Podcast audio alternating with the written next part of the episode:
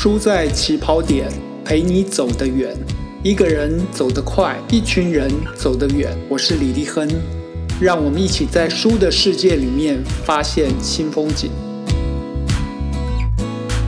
书在起跑点第一集要跟大家分享的书是赫曼·赫塞所写的《彷徨少年时》。这本书还有另外一个翻译的名称，叫做《德米安·艾米尔·辛克莱年少时的故事》。我把今天的题目设定为《彷徨少年时：德米安的蛋壳和鸟》。鸟在来到世间之前，蛋壳就是他的全世界。德米安这本书里面在说。谁想要获得新生，就一定先要毁灭你本来成长的那个世界。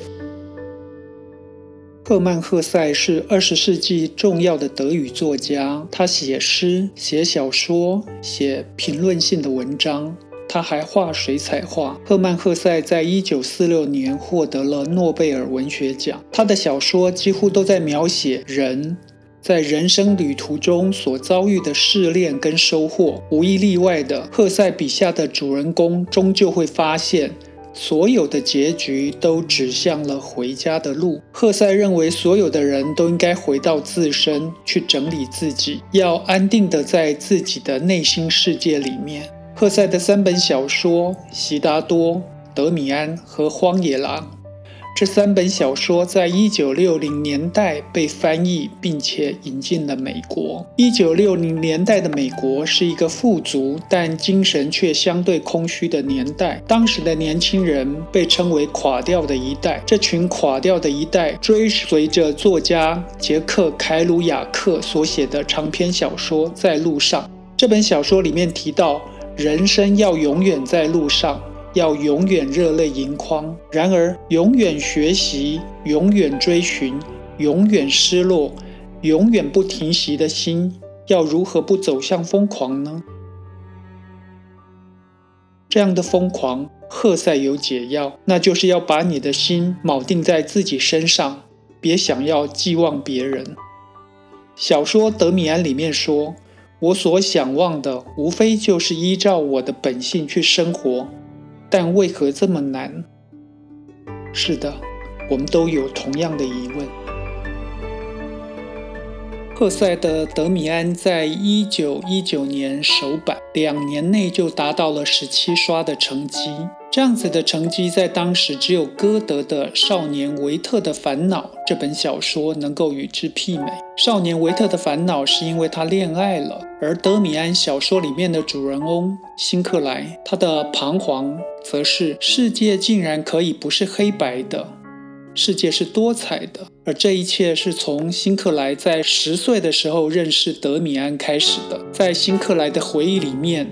他说道：“昔日的种种气味迎面袭来，愉悦夹杂着敬畏的苦楚，令我内心激动。暗沉的巷弄，明亮的房子，钟塔和钟声，人们的面貌，舒适温暖的房间，神秘阴森恐怖的房间，狭窄温热，兔子和女仆的气息。”还有家用常备药和干果的味道，两个截然不同的世界就在那儿交错，各自运行，一如宇宙的两极，白昼与黑夜。厄塞另外一本小说《悉达多》是在描绘佛祖悟道与得道的历程。小说开篇没多久，主人公也在问世界的两面性及两极化。青年时的悉达多很早就发现，人所面对的自我有两面性，一个是集体的，一个是自我的。由集体力量的涌现所导致的性格变化是令人惊奇的。一个温和而通情达理的人，可以变成一个疯狂而野蛮的野兽。人们往往容易把这样子的情况归咎于外部环境。然而，任何从我们身上所爆发出来的东西，都不可能不存在我们自己身上。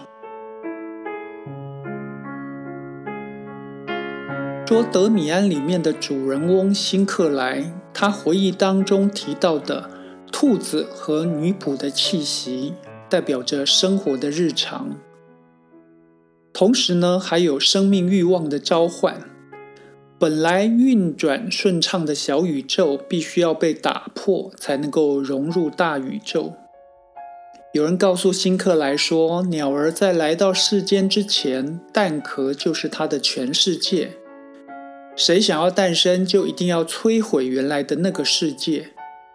这句话说的真残酷，又说得非常的好。真实生活中的赫塞，他出生于牧师之家，家族图书馆就是赫塞的乐园。小赫塞从七岁开始就写诗，十三岁就明白他自己要成为一个诗人。他说：“如果不成为诗人，那他就什么都不是了。”赫塞当过店员，读过神学院，他二十一岁就开始出书。他的早会易感。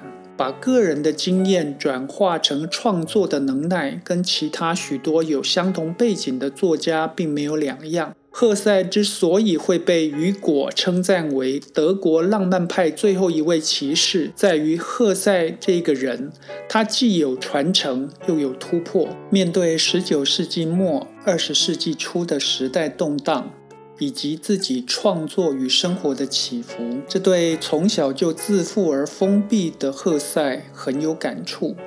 这些感触让他苦闷难以消化，一直到他接触心理学家荣格以及面对面的接受治疗之后，才得到疏解。赫塞说：“我和荣格在一起，此时我正经历着十分困难。”有时候是难以承受的生活危机，我也体验到心理分析的碰撞，它震撼着我的内心，同时还伴随着痛苦。但这样子的过程是有效的。荣格与赫塞相识于一九一七年。那正是德米安被写出来的那一年，赫塞开始宣称：“我唯一的兴趣便是内心。”荣格后来还给了他明确的建议。荣格说：“人生中的问题不是用来被解决的，每一个问题都是一对正反面，在正反之间产生的张力，就是所谓的人生。”所以，小说《德米安》的问题到底是什么呢？我觉得那不是电影《爱的教育》里面同学跟老师永远在分享的温暖与理解，更不是美国小说《麦田捕手》里面所说的“守住麦田，你就可以守住全世界”。成长会遇到带给你问题的人，有时候甚至会让你自己就变成问题本身。如果够幸运的话。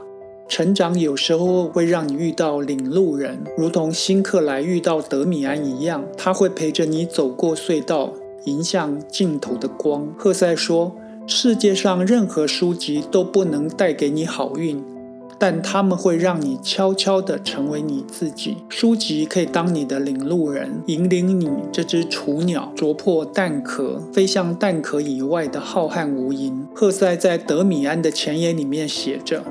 没有一个人曾经能够完全的发挥他自己，可是每一个人都努力的想要做到那个地步。现在赫塞留给我们一个问题：等你装备好你自己的时候，你终究还是得面对社会化这个问题。你离开了你心爱的同学朋友，你不可能一直待在同温层里面。这时候你要如何自处？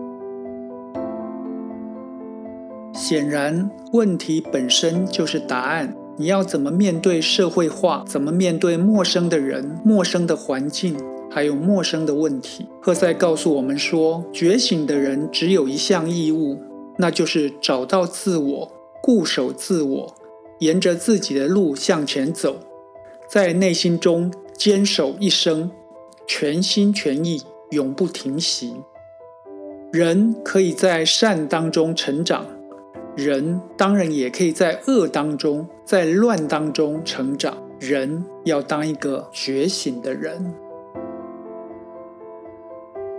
托尔斯泰说：“所有的美好都是由光和影所组成。”我是李立亨，让我们继续在书的起跑点发现光和影。